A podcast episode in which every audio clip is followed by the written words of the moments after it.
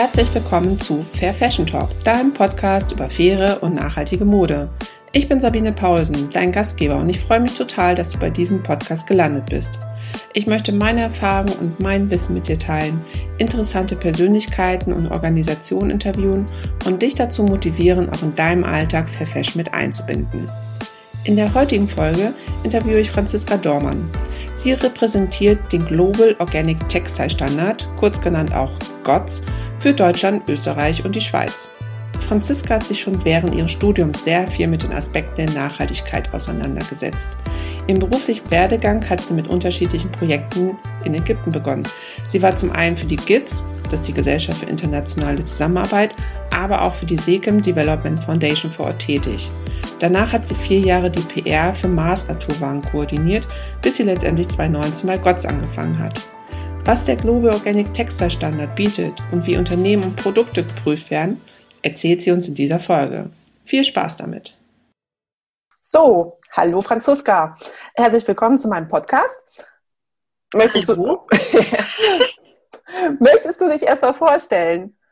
Das mache ich gerne. Vielen Dank für die Einladung, liebe Sabine. Genau, mein Name ist Sehr Franziska gerne. Dormann und ich arbeite beim Global Organic Textile Standard als Repräsentantin für Deutschland, Österreich und Schweiz. Mhm. Sehr schön. Und genau, das habe ich ja schon in meinem Intro erwähnt. Das machst du jetzt schon seit 2019. Und ähm, dann würde uns jetzt, glaube ich, als erstes einfach mal interessieren, was das Besondere denn an dem GOT-Standard ist, also an dem Global Organic Textile Standard. Ja, die Frage beantworte ich natürlich ganz, also sehr gerne. Also zum einen ist es natürlich so, dass der GOTS oder GOTS, ich glaube, da haben wir keine einheitliche Sprachregelung. Ich werde wahrscheinlich zwischendurch auch öfters mal wechseln. Ist ja der weltweit führende Standard für die Herstellung von Textilien aus zertifizierten Naturfasern. Dann ist ganz entscheidend und wichtig zu erwähnen, dass er eben die Anforderungen an die gesamte Lieferkette legt in der Bekleidungs- und Textilproduktion. Dabei geht es natürlich auch um Einhaltung hoher ökologischer und ähm, sozialer Standards. Das heißt, vom Feld bis zum Kleiderbügel sagen wir auch oft oder from field to fashion. Dann ganz wichtig ist, dass der GOTS eben auch transparent ist. Das heißt, sämtliche Unterlagen, beispielsweise auch den Standard oder auch einen Kennzeichnungsleitfaden, das kann man eben alles auf unserer Website einsehen und auch ähm, ja, lesen natürlich. Und Ganz wichtig auch, dass eben alle GOTS-zertifizierten Unternehmen in unserer öffentlichen Datenbank gelistet sind. Dann ist es natürlich ganz entscheidend, das erwähne ich auch immer wieder, dass die Regeln eben für alle gleich sind. Das heißt, es ist egal, ob sich eben ein Ökopionier ähm, GOTS zertifizieren lassen möchte oder ein kleines Fair, äh, Fair Fashion Label oder eben auch ein großer Retailer oder auch eine Handelskette, also insbesondere für Discounter, das würde ich an der Stelle auch erwähnen, gibt es eben keinen GOTS-Leitstandard, also sondern auch hier mhm. gelten Regeln für alle und sie gelten eben auch in allen Ländern, in allen Ländern, mein Gott, so. Und ähm, unabhängig, ähm, was eben auch entscheidend ist, ist eben, dass wir selbst als Standardgeber eben nicht die Zertifizierung durchführen, sondern dass mhm. dies eben durch unabhängige akkreditierte Zertifizierer stattfindet, die man aber eben auch auf unserer Website einsehen kann. Genau. Und es ist mhm. eben auch ein Produkt- und Unternehmenssiegel. Da werden wir aber bestimmt gleich nochmal drauf eingehen. Und entscheidend ist auch, dass eben eine jährliche Überprüfung stattfindet. Das heißt, es ist nicht ich lasse mich einmal zertifizieren und gut ist, sondern wenn ich mich rezertifizieren lassen möchte, dann muss ich das eben jährlich tun. Mhm. Genau. genau. Und äh, genau, du sagst es oder erwähnt es gerade, genau, ähm, GOTS deckt soziale und ökologische ähm, Kriterien ab. Kannst du da ein paar Beispiele draus nennen? Was? Also bei den Sozialkriterien ist es natürlich ganz entscheidend, dass eben diese, dass die ähm, ILO-Kernarbeitsnormen eingehalten werden. Ganz wichtig ist natürlich das Verbot von Kinderarbeit. Dann eben auch Sicherheit am Arbeitsplatz ist ganz entscheidend natürlich. Dann eben ist keine übermäßigen Arbeitszeiten stattfinden. Also das ist eben auch klar geregelt. Dann ist es so, dass es eben im Unternehmen jemanden geben muss, um eben diese sozialen ähm, Aspekte einzuhalten, gibt es ein sogenanntes sozialverantwortliches Management. Das heißt, es wird in jedem GOTS-zertifizierten Betrieb jemand ernannt, der quasi dies überprüft und gegebenenfalls eben dann auch weiterleitet, wenn es eben zu irgendwelchen Beschwerden kommt in dem Zusammenhang. Und bei den ökologischen Standards ist es natürlich auch ganz klar, Das fängt ja schon damit an, dass wir natürlich nur einen gewissen Anteil an synthetischen Fasern zulassen. Mhm. Dann ist es oft, also ist es bei den meisten eben so, dass sie eben recycelt sein müssen. Und dass es natürlich dann auch ähm, bei dem Einsatz von Farben und auch Chemikalien, Prozesschemikalien im, beispielsweise in, ähm, im Webprocessing, jetzt fällt mir das Wort, Nassveredelung, Nass, Dankeschön. Genau.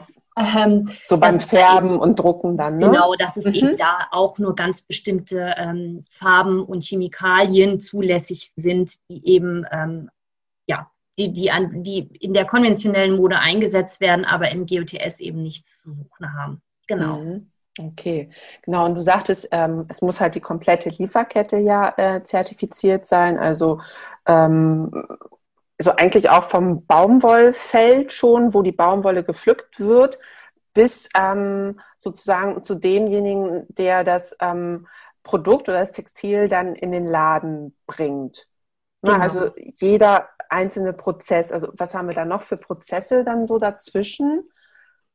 Also wir haben natürlich erstmal ganz klar den Anbau der Baumwolle. Nehmen wir jetzt einfach mal Baumwolle als mhm. klassisches Beispiel. Es gibt genau. natürlich noch ganz, ganz viele andere Naturfasern, ähm, die auch gemäß GOTS zertifiziert äh, werden können im folgenden Prozess. Mhm. Aber wenn wir bei der Baumwolle bleiben, dann sieht es so aus, dass wir ja nur Baumwolle in das GOTS-System zulassen, die eben nach einem unabhängigen Biostandard zertifiziert worden ist. Mhm. Das heißt, auf dem Feld darf es nicht zum Einsatz von Pestiziden und Herbiziden gekommen sein. Mhm. Und sobald die Baumwolle dann eben das Raw Material geerntet wurde, wäre der erste Verarbeitungsschritt für Baumwolle das sogenannte Entkörnen. Mhm. Und Entkörnen wäre der erste Verarbeitungsschritt, der eben schon gemäß GOTS zertifiziert sein muss. Und dann haben wir natürlich ähm, Garnherstellung, wir haben dann vorher doch die Spinnerei, wir haben Färberei, wir haben dann im Prinzip noch ganz, ganz viele Zwischenstufen auf der, ähm, auf, äh, oder in der Lieferkette, nicht auf mhm. der Lieferkette. Mhm. All diese müssen eben gemäß GOTS sein, damit am Ende quasi ein Produkt, ein Produkt mit dem GOTS-Logo ausgelobt werden darf. Okay. Okay, alles klar. Und genau, und du sagtest eben auch schon, ihr selber führt die Audits bei den Firmen ja nicht durch. Dafür habt ihr andere Organis oder andere Prüfinstitute. Ähm, weißt du aber trotzdem, was die dann in so einem Audit dann irgendwie prüfen, wie das so vor sich geht, wenn so ein Auditor in eine Fabrik geht oder auch ähm, in eine Fabrik oder in ein Unternehmen halt geht und das prüft? Also es ist aufgrund der manchmal individuellen Situation natürlich schwierig, Dinge zu verallgemeinern in einem Audit. Mhm. Nichtsdestotrotz ist es aber so, dass es eben Kriterien für, für die Betriebsstätte gibt, die, gel die gelten für alle. Also es ist zum Beispiel ein generelles Verbot von gefährlichen Substanzen in allen Prozessstufen, sei es mhm. beispielsweise Schwermetalle. Das gilt mhm. für alle Betriebsstätten. Dann mhm. natürlich die Separation der GOTS-Ware wenn zum Beispiel noch konventionelle Ware hergestellt wird. Dann gibt es natürlich nochmal zusätzliche spezifische Anforderungen an Verarbeitungsstufen. Zum Beispiel ein Audit in einem Handelsunternehmen unterscheidet sich natürlich von einem Audit in einer Nassveredelung, wo zum Beispiel mhm. auch nochmal auf eine spezielle Abwasseraufbereitung ähm, geschaut wird.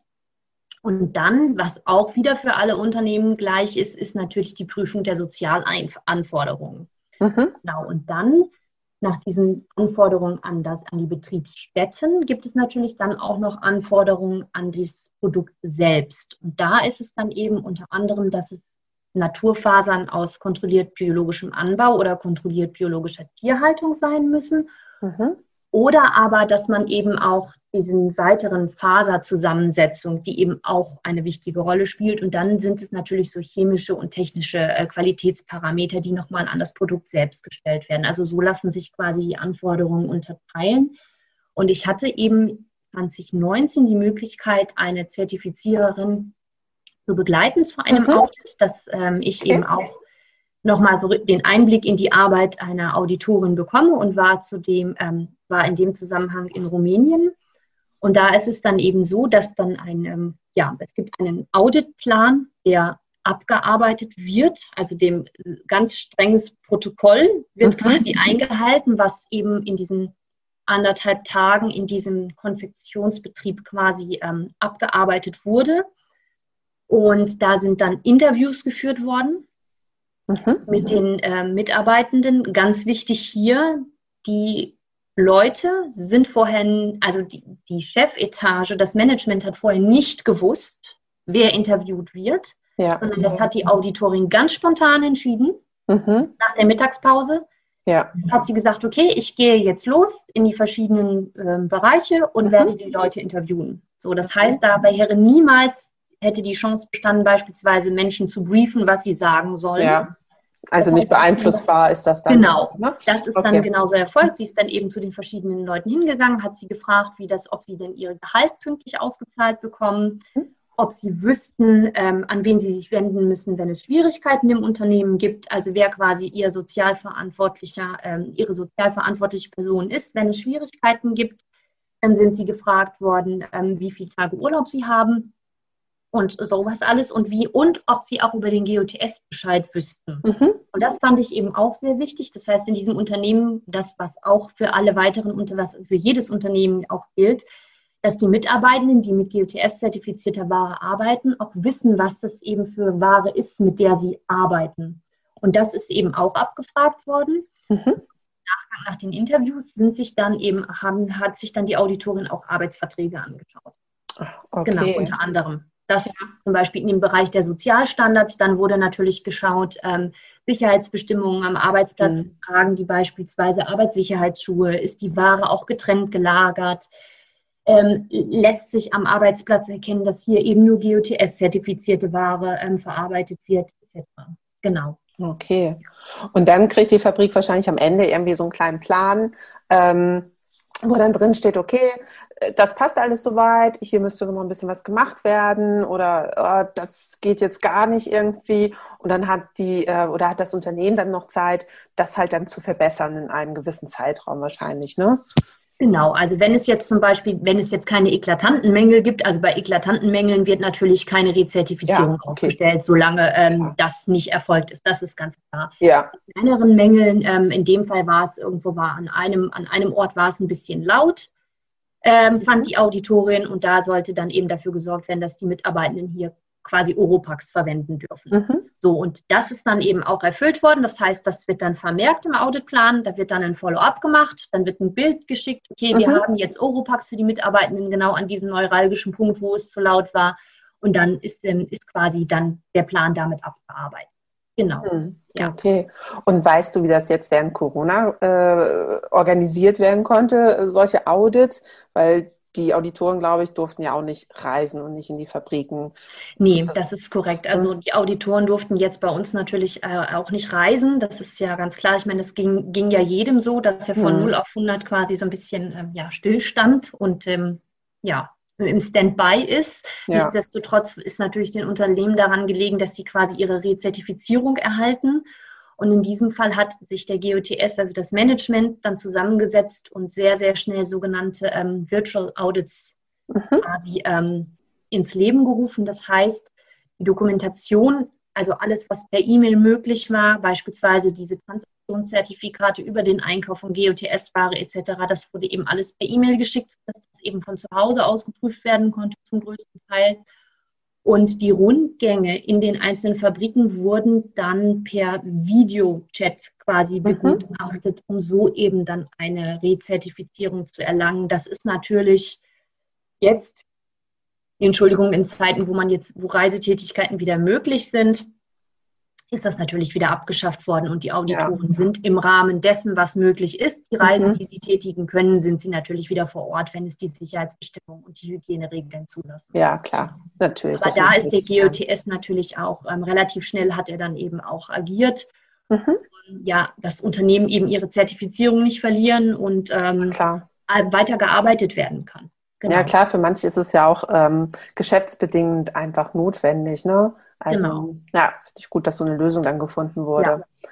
Und genau, du sagtest ähm, eben am Anfang, dass wir über Baumwolle reden. Klar, wir sind ja auch im Fair Fashion äh, Talk Podcast, interessiert uns Baumwolle natürlich insbesondere. Aber ähm, und, und ich muss sagen, ich äh, verbinde den äh, GOTS auch immer sehr viel mit Baumwolle. Aber du sagtest ja auch, dass es noch andere Rohmaterialien und andere Produkte gibt, die man halt auch mit GOTS zertifizieren lassen kann.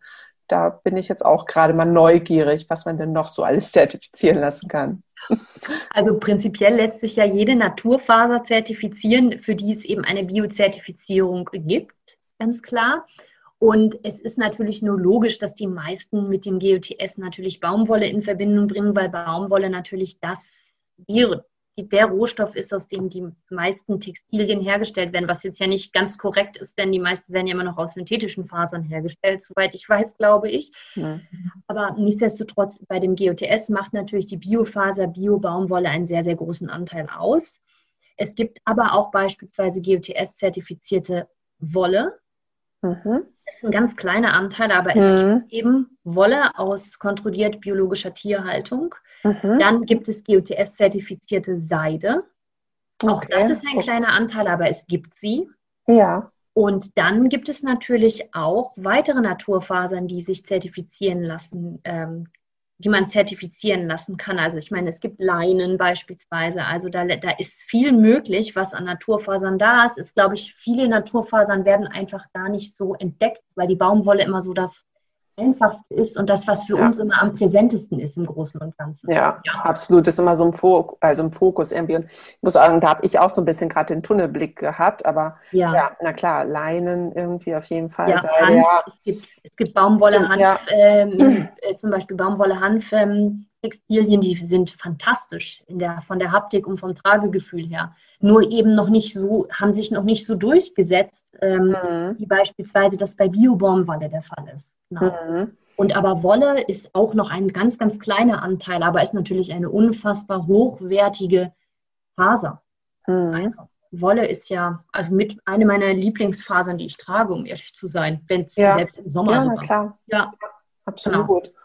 Stimmt. Und äh, Produkte, da bin ich natürlich auch so fokussiert auf Textilien, aber ähm, da gibt es auch eine viel, viel weitere Spannbreite noch, ne?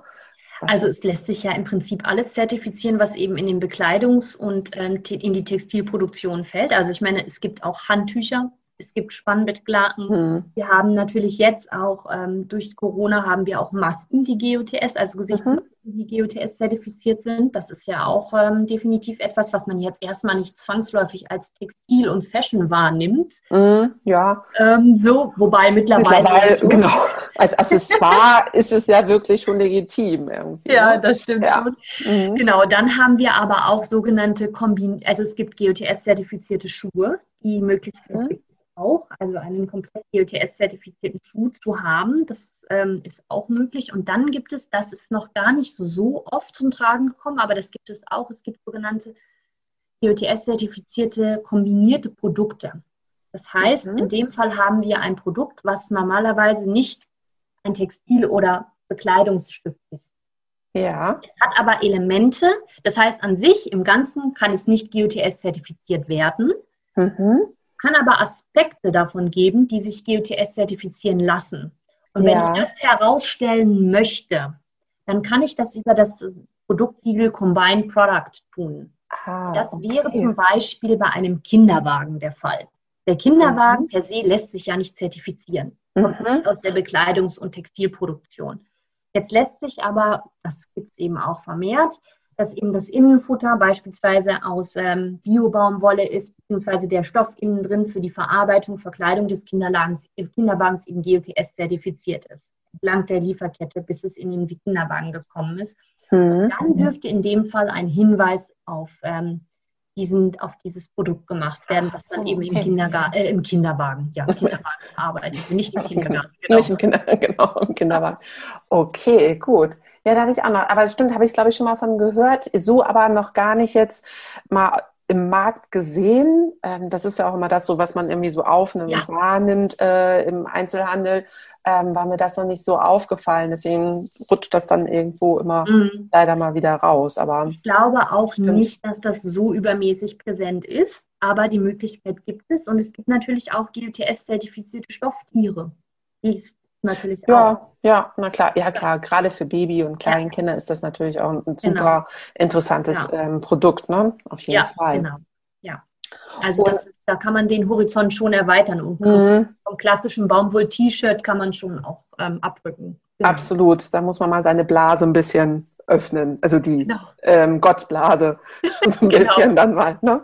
Genau. Ähm, dann genau, kommen wir zur Baumwolle zurück. Ähm, es ist ja so, dass bei GOTS keine GVO-Baumwolle, also keine gentechnisch veränderte Organismen, Baumwolle, habe ich das jetzt richtig? Genau. Ich kann es mir auch immer nicht so richtig merken, eingesetzt wird. Könntest du da bitte nochmal erklären, genau was dahinter steckt und wie das geprüft werden kann?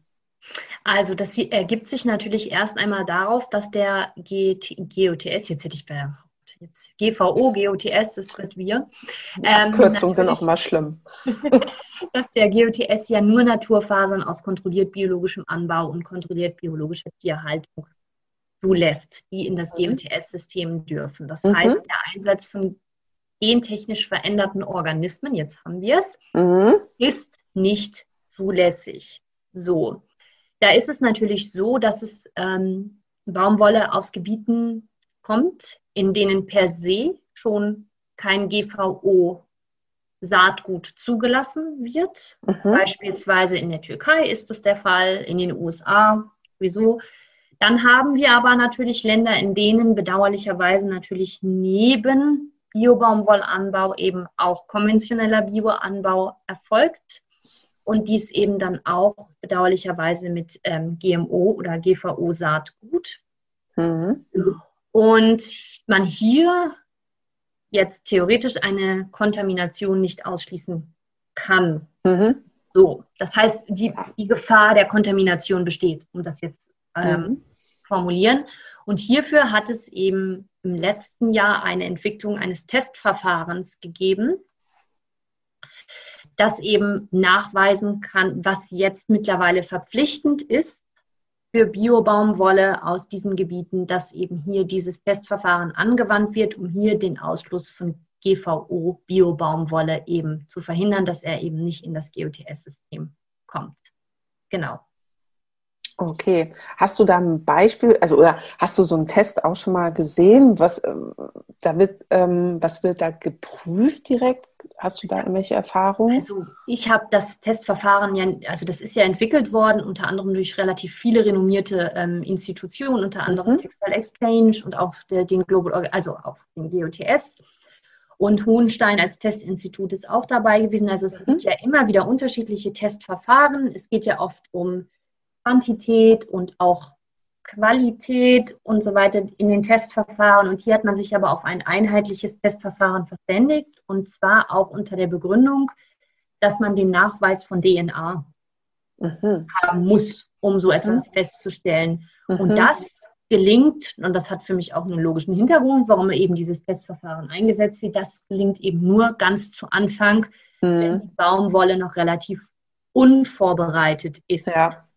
So, also und daher bin ich auch der Meinung, dass ich in einem fertigen T-Shirt, was alle Verarbeitungsstufen hinter sich hat, kein DNA mir für genmodifizierte Bio-Baumwolle nachweisen lässt. So. Ja. Und deswegen setzt das eben sehr, sehr früh an, mhm. weil dann, bevor es eben zu einer wirklich weiteren Verarbeitung kommt. Genau, dieses mhm. Testverfahren. Und mhm. das ist jetzt eben auch verpflichtend, mhm. um eben zu verhindern, dass genmodifizierte Baumwolle in das GOTS-System kommt, wo sie einfach nichts zu suchen hat, weil es nicht standardkonform ist. Ja. Genau. Und, ähm, Und da sind. So, achso, äh, so zu, kurz zum Erklären. Ähm, ähm, was hätte das für Nachteile, wenn jetzt GVO Baumwolle dann halt doch in einem Artikel von GOTS wäre? Der Endverbraucher würde es so ja nicht merken, oder? Also er kann es nicht fühlen oder sehen oder so an dem Artikel eigentlich. Ne? Also ich bin mir relativ sicher, dass genveränderte ähm, Baumwolle jetzt nicht den Schaden für den Endverbraucher hat, wie beispielsweise, wenn Scherben in einem Joghurt sind, mhm. der an den Endverbraucher verkauft wurde. Also die haben ja ein ganz anderes Risikopotenzial. Nichtsdestotrotz gehen die Menschen genmanipulierten oder gen, gentechnisch modifizierten. Organismen sehr kritisch gegenüber. Mhm. Ähm, der GOTS schließt es aus. Das ist ein Versprechen, mhm. was wir dem Endkonsumenten geben und auch allen anderen, die sich eben für den GOTS entscheiden. Also setzen wir hier strikte Regeln, dass eben sowas nicht ins, GOTS-System darf. Genau. Okay. Und wo wir gerade beim Endverbraucher sind, gibt es für den Endverbraucher sonst auch noch irgendwelche, ähm, irgendwie eine Art kleines Kontrollsystem oder irgendwelche Nachweise, womit er, wenn er sich jetzt ein GOTS-T-Shirt kauft, womit er dann prüfen kann, dass das auch wirklich nach GOTS produziert wurde. Was für Möglichkeiten hat er denn, um das zu kontrollieren? Also zu kontrollieren hat er die Möglichkeit anhand der Auslobung in dem Textil. Und da ist der GOTS sehr strikt, was die Auslobung anbelangt. Die hat einem ganz gewissen Reglement zu folgen. Das heißt, wir haben das GOTS-Logo, dann haben wir in der Regel die Labelstufe, das heißt, zu wie viel Prozent ist dieses Produkt aus einer Biofaser und möglichen ähm, zusätzlichen Fasern.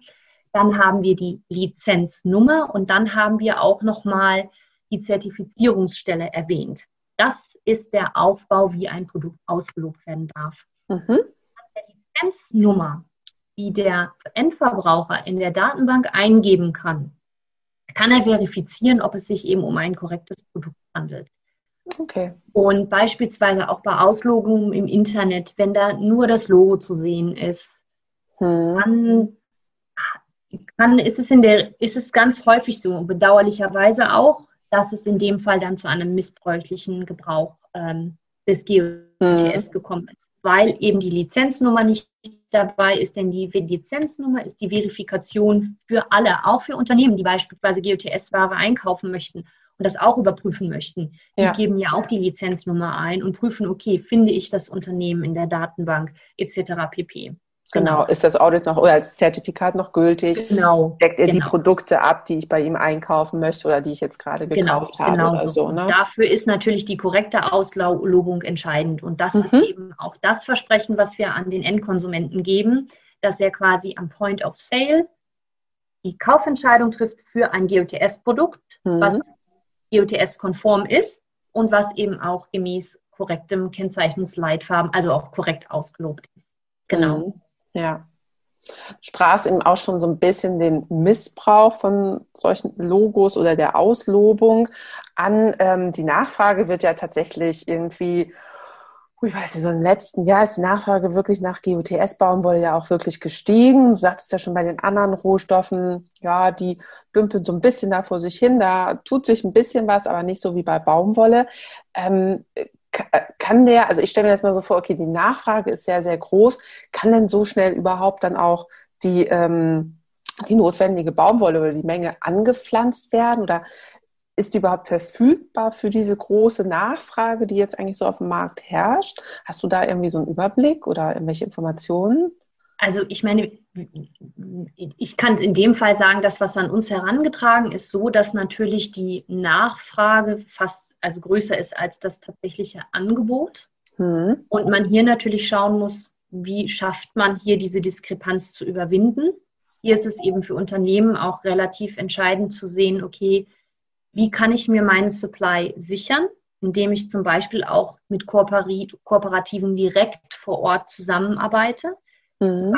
Auch, und das ist natürlich auch etwas, was der GOTS sehr viel, also noch viel weiter in den Fokus stellen möchte, zu schauen, okay, wie schaffen wir es denn auch konventionelle Bauern, Biobaum, Bioanbau, Bau, Biobauern, Bio-Baumwollebauern, Nein, genau. das war jetzt eine ekstatische Geschichte, ähm, davon zu überzeugen, dass sie eben von konventionell auf den Bioanbau umsteigen. Wo mhm. kann man mhm. hier behilflich sein? Wo können hier Unternehmen und eben auch Bio- oder Bauern konventionell zusammenarbeiten? Und dann ist es ganz entscheidend, es gibt ja im GOTS, das ist vielleicht auch nicht so bekannt, es gibt ja die Möglichkeit, Produkte auszuloben mit Organic in Conversion. Mhm. Das heißt, hier ist es ja, ein, hier ist ein Produkt quasi noch nicht komplett biozertifiziert, sondern es befindet sich quasi gerade in der Umstellungsphase. Mhm. Und das ist ja auch ein sehr, sehr spannender Aspekt. Das heißt, um diesen wachsenden Bedarf abzudecken, müssen wir ja schauen, dass wir eben aus dem konventionellen in den Bio umstellen. Die mhm. Umstellung in Bioanbau dauert natürlich etwas. Und diese, um, diese, Umstellungsphase honoriert der GOTS aber ebenfalls mit der Möglichkeit, es auszuloben. Also dann würde man trotzdem normale, sage ich mal, Baumwolle einsetzen und sagen, okay, das ist jetzt sozusagen mein Rest den ich noch aufbrauche. äh, sozusagen in der nächsten Runde, wo ich wieder was produziere, könnte ich dann auf meine Bio-Baumwolle wirklich zugreifen, aber könnte jetzt sozusagen schon mal meine Kunden darauf aufmerksam machen, Achtung, äh, ich bin jetzt im Umstellungsmodus, ähm, das ist noch normale, aber dann kommt da bald Bio-Baumwolle, oder? Ja, ich sag mal so, das fängt schon bei der, also die, die Umstellung an sich muss schon gewollt sein. Das heißt, der, mhm. der Bauer hat sich schon entschieden für den Bio-Baumwollanbau. Mhm. Nur dauert es ja, bis das alles wirklich so ähm, gültig ist, dass es eben mhm. auch biozertifiziert ist. Und diese Umstellungsphase, in der diese Baumwolle dann eben weiter eingesetzt wird. Also diese, mhm. Umstell diese Bio- oder diese Baumwolle in Umstellungsphase, die darf eben auch schon ausgelobt werden. Das mhm. heißt, sie verschwindet nicht in der sogenannten ja, Bedeutungslosigkeit, sondern auch hier honoriert der GOTS das eben schon mit einer Auslobungsmöglichkeit. Mhm. Haben wir natürlich jetzt auch gerade in der Phase, in der der Bedarf extremst steigt und womöglich nicht abgedeckt werden kann in dem Umfang, wollen wir natürlich sehen, okay, wie schaffen wir es dann hier, Bauern, die gewillt sind, umzustellen und auch Unternehmen, die bereit sind, somit auszuloben, zueinander zu bringen, um sich eben so zukünftig ihren Supply auch zu sichern. Mhm. Hast du eine grobe Idee, wie lange das mal dauert? Also so Anpflanzung auch bis zur Ernte von einer Baumwollpflanze? Also ich weiß, dass diese Umstellungsphase fast drei Jahre dauert. Hm, also ja, wenn ich von, von konventionell auf Bio. Hm. Ja, also das ja, dauert schon ein bisschen und deswegen finde ich es eigentlich eine wirklich ja. tolle Sache, ja. dass der Standardgeber das eben auch vorsieht, dass man eben nicht sagt, okay, diese ganzen Mühen sind umsonst. Ja, absolut. Sondern wir gehen den Weg gemeinsam und können das eben auch schon kommunizieren. Und wenn dann die Umstellung erfolgt ist und erfolgreich abgeschlossen ist auf Bio, dann kommt man eben direkt in die reguläre Auslobung, wie es normalerweise üblich ist. Genau. Ja, das soll ja auch eine Art Zusammenarbeit und ein Miteinander genau. sein und das zusammen entwickeln, das Projekt oder das Produkt. Und das finde ich eigentlich auch ganz schön. Dann ist da jeder schon gleich von Anfang an mit involviert. Ja. Das finde ich auch genau. gut. Ja. Und das ist eben auch etwas, was wir auch sehr stark nach außen kommunizieren möchten, zukünftig zu schauen, okay, wo können wir eben Unternehmen und die Bio- oder die Baumwollbauern eben auch zusammenbringen für ihre mhm. künftigen Geschäftsbeziehungen, von denen eben beide Seiten profitieren. Ja, na klar. Genau. Ja. Und, ja, genau. Und du hattest ähm, am Anfang auch erwähnt, wer so alles zertifiziert werden kann. Auch Discounter hattest du ja auch erwähnt, genau. genau. Die haben natürlich Mengen, wo man echt sagt, hu, also da wird ganz schön viel Bio-Baumwolle geschluckt und die haben natürlich auch andere Preise und so. Und ähm, wie siehst du da das Verhältnis Discounter zu den Fair Fashion, äh, zu den, sag ich mal, wirklichen Fair Fashion Marken? Mhm. Ähm, kann das für die ein Nachteil sein, dass jetzt die Discounter auch so doll auf GOTS anspringen oder ist das für die sogar ein positiver Effekt, weil sie vielleicht dadurch auch preisliche Vorteile dann für ihre Produkte bekommen oder wie hast du da so äh, bei dir so im Markt, sage ich mal, ähm, so das Feedback so bekommen? Also prinzipiell würde ich sagen, dass es für ein kleines Fair Fashion Label keine Konkurrenz darstellt, wenn auch Discounter GOTS-zertifizierte Produkte mhm. anbieten, weil sie in der Regel eine ganz andere Kundenschicht ansprechen als mhm. beispielsweise in einem Discounter. Ähm, in einem Discounter finde ich es aber auch gut, dass GOTS-zertifizierte Produkte angeboten werden, weil sie natürlich auch ganz anderen Käuferschichten zugänglich werden, die Produkte. Und ich finde, Nachhaltigkeit sollte eben nicht nur was Exklusives sein, sondern es sollte eben auch allen in gewisser Weise zugänglich sein. Und ich finde es gut, dass eben auch Discounter hier ja auch ja, stark die Produkte in ihren Prospekten auch herausstellen. Das heißt, es wird eben auch andere Menschen werden dafür sensibilisiert. Das ist ja ähnlich wie mit den Bioprodukten, die man in Discountern auch kaufen kann die ja somit auch ähm, anderen Käuferschichten zugänglich werden und so natürlich auch vielleicht zukünftig ja biologisch zertifizierte Textilien auch so ein bisschen so in der Mitte der Gesellschaft ankommen, mhm. ich behaupten.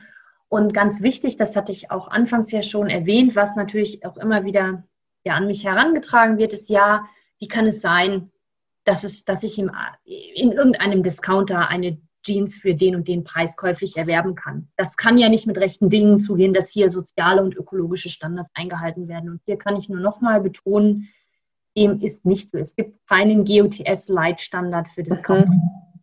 sondern hier ist es in der Regel so, dass das eben über die Mengen getätigt wird, dass eben eine Jeans günstiger angeboten wird als im zertifizierten Fachhandel und oftmals eben auch über sogenannte Quersubventionierung mhm. durch konventionelle Produkte, ja.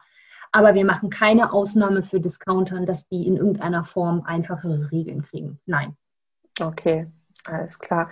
Gut, es hat sich ja auch wirklich, finde ich, auch im Fair Fashion ähm, auf, oder auf dem Fair Fashion Markt einiges getan in den letzten Jahren, auch so vom Preislevel. Ähm, und ich denke, das ist halt auch wirklich wichtig, was du halt auch sagtest, dass es kein Nischenprodukt mehr bleibt, Fair Fashion, dass es so ein, wirklich flächendeckend halt auch einfach ähm, ja, genutzt und gekauft werden kann.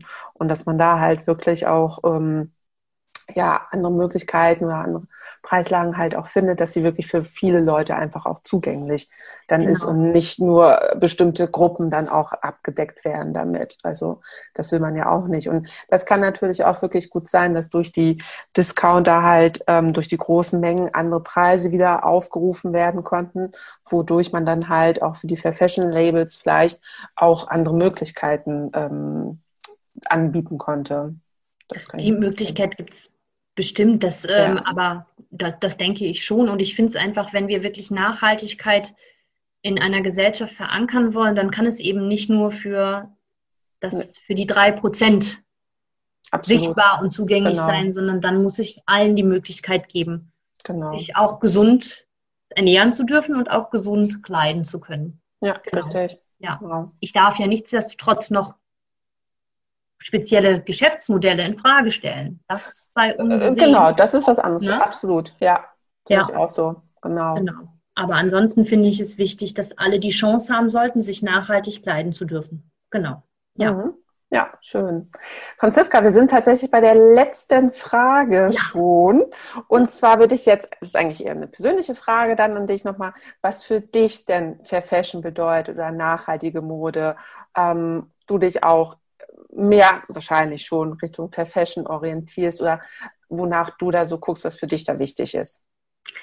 Also für mich entscheidend ist auf jeden Fall, dass eben sowohl soziale als auch ökologische Aspekte eingehalten werden. Und ich bin auch sehr stark ähm, bei Naturfasern und eher weniger bei den Aspekten, dass ich recycelte Fasern in meinen Textilien mhm. haben möchte. Also insbesondere nicht in denen, die ich im Alltag trage. Ich kann es für Funktionstextilien nachvollziehen, mhm. dass eben synthetische Fasern verarbeitet werden. Für meine Textilien, die ich aber im alltäglichen Leben anhabe, mag ich es eben nicht sonderlich gerne, wenn da eben Polyester enthalten ist, auch wenn es recycelt ist. Also das kommt für mich nicht, also es kommt für mich nicht in Frage. Und ähm, wichtig ist für mich eben auch, dass die ganze Lieferkette betrachtet wird. Das ist bestimmt auch natürlich ganz klar durch meine Arbeit bedingt, aber ich sehe es natürlich auch, dass insbesondere auch in der tieferen Lieferkette noch massive Menschenrechtsverletzungen auftreten, hm. auch ökologische Desaster passieren und ich so einfach auch wissen möchte, dass eben auch bereits in vorgelagerten Stufen eben auch Menschenrechte und ökologische Standards eingehalten werden. Also für mich ergibt eben dann nur dann nachhaltige Mode auch wirklich etwas, wenn es wirklich von Anfang an bis zum Ende durchgedacht ist. Genau. Ja. Aber was ich auch wichtig finde, und das ist mittlerweile nachhaltige Mode auch, die ist längst nicht mehr mit diesem Image behaftet, wie mhm. es früher mal war. Nein, und das ist auch so überholt und trotzdem gibt es eben immer wieder Leute, ja, wo kann ich denn nachhaltige Mode kaufen? Ich denke so, nee, nee, das lasse ich nicht mehr gelten, auch wenn wir vielleicht immer noch in einer kleinen Blase leben, aber es gibt so tolle Labels, es gibt so viele klassische Stile, die man auch ähm, die man auch nachhaltig mittlerweile kaufen kann. Also das ist schon, da hat sich wirklich in den letzten zehn Jahren richtig was getan. Hat richtig was getan, das finde ich auch. Das hat sich so entwickelt und genau, das hatte ich neulich auch genau dieses Image des ähm, Jute-Sacks oder ja, so, das ist genau. auch so, äh, hat so ein Bart, irgendwie so ein, äh, also es ist total abgedroschen. Ähm, dem wird das überhaupt nicht mehr gerecht. Also du kannst es nicht, äh, sag ich mal, optisch unterscheiden, aber manche sind da immer noch so ein bisschen so gepolt, dass sie sagen, nee, nachhaltige Mode, ach Gott, nee, ach nee, das sind auch nicht meine Farben oder sowas dann halt. Ja, ja, Und dann auch sagen, genau. Hm, okay, ja gut, da fehlt noch ein bisschen Info. Ja, aber ich meine, es gibt sie ganz sicher auch noch diejenigen, die gerne wirklich nur noch ungefärbte grobe Stoffe tragen, hat alles Gehört seine Daseinsberechtigung. Ja, klar. Aber auch dieser Markt, aber auch der Markt der Eco-Fashion, wie man so schön sagt, ist so breit aufgestellt und so divers, dass für jeden etwas dabei ist und ähm, das auch nicht mehr nur für ältere Generationen ist, sondern eben auch für jüngere Generationen. Das kann sogar auch hip sein und nachhaltig und Total. Ja, und ich, bei mir ist es so, ich achte eben schon, ich bin jetzt nicht mehr hip, aus dem Alter bin ich, glaube ich, raus, aber ich finde es eben wichtig, dass es eben trotzdem zertifiziert ist. Das heißt, dass ich, dass kein Self-Claim stattfindet von einem, mhm. von einem Unternehmen. Ich bin kein großer Freund von Selbstaussagen, sondern ich möchte das gerne unabhängig geprüft wissen. Und dann lege ich aber eben auch schon Wert darauf, dass es eben keine It-Pieces sind und die im nächsten Jahr schon wieder keiner mehr tragen Richtig, kann. Ja. ja genau. Sondern, und das, und ich komme aber komplett auf meine Kosten. Also ich bin sehr glücklich mit der Entwicklung, wie das passiert. Absolut. Ja. ja. Sehr schön. Ja, würde ich mal sagen, ist ein schönes Schlusswort, Franziska. So, und ja, wir sind äh, soweit fertig. Ich bedanke mich ganz, ganz herzlich. Das war total interessant. Auch noch ein paar neue Aspekte für mich noch wieder mit dabei. Und ähm, ich hoffe, dir hat es auch ein wenig gefallen. Ja, ich fand das sehr angenehm, sehr nett. Gerne wieder, wenn ein neues Thema aufkommen sollte. Ich bin bereit. So, das machen wir vielleicht nochmal zertifizierte Wolle. Das könnte ja, man vielleicht dann genau. nochmal. Bereite mich, bereite mich vor. Sehr schön. Alles klar, Franziska. Ähm, dann nochmal vielen Dank und einen schönen Abend wünsche ich dir noch. Dir auch. Bis Alles dann. Klar. Bis dann. Tschüss. Tschüss. Das war Fair Fashion Talk, der Podcast rund um das Thema nachhaltige Mode. Wenn dir diese Folge gefallen und dich inspiriert hat, dann freue ich mich, wenn du Fair Fashion Talk abonnierst, eine Bewertung hinterlässt und ihn in deinem Netzwerk teilst. Weitere Informationen findest du in den Shownotes und auf www.fairfashiontalk.de. Gerne kannst du mir auch deine Fragen und Anregungen zusenden und dann freue ich mich, wenn wir uns bei der nächsten Folge wiederhören, die du natürlich auf gar keinen Fall verpassen solltest.